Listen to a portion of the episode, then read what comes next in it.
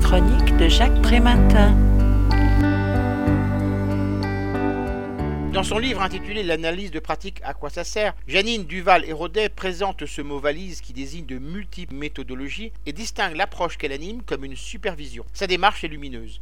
La personne accompagnée fait ressentir à l'intervenant la colère, la peur, le rejet, l'abandon, l'impuissance qu'elle ressent. C'est parce qu'il est ainsi touché par des éprouvés, des affects, des émotions, des désirs et des angoisses partagées que l'accompagnateur peut entrer en relation. Prendre des risques face à l'inconnu et à l'imprévu, être maître ni de la situation ni de l'autre, se confronter à sa part de responsabilité et de jouissance, s'y accepter d'être ainsi bousculé, constitue le fondement des métiers de relations humaines, cela n'en provoque pas moins de la déstabilisation. La supervision constitue un espace-temps permettant justement de s'intéresser aux valeurs, représentations, normes et croyances que les praticiens projettent sur les situations qu'ils ont à résoudre. C'est à partir des hésitations, des oublis, des répétitions dans le récit qu'ils en font, et plus particulièrement sur ce qui les dérange, les inquiète et les interroge, que la supervision peut s'engager. Il ne s'agit pas de poser un diagnostic, mais d'apporter des éclairages pour permettre à l'intervenant de mieux ajuster ses positionnements et ses actions. Chaque séance se répartit en quatre temps